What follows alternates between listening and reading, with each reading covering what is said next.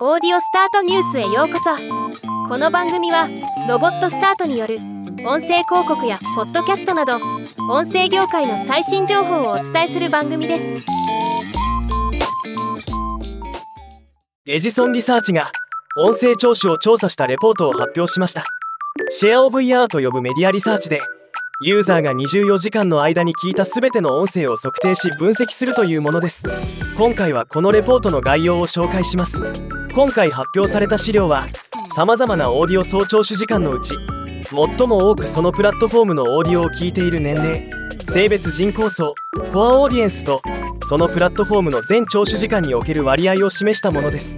また同時にコアオーディエンスとは逆に最も聞いていない年齢性別人口層 lowest audience も示されました。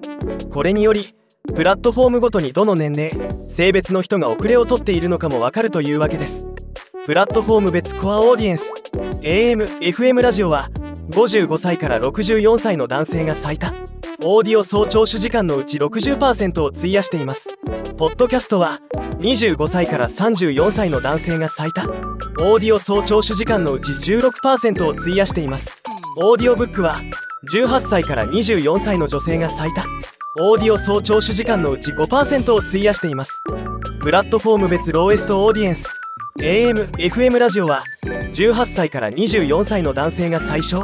オーディオ総聴取時間のうち11%を費やしています。ポッドキャストは55歳から64歳の男性が最小。オーディオ総聴取時間のうち4%を費やしています。オーディオブックは45歳から54歳の男性が最小。オーディオ総聴取時間のうち1%を費やしています。今回のデータはあくまで米国の調査結果ですがポッドキャストの core audience と lowest audience の聴取時間が4倍も差があるのは驚きですね。かなり年齢に偏りが感じられる結果となっています。ではまた。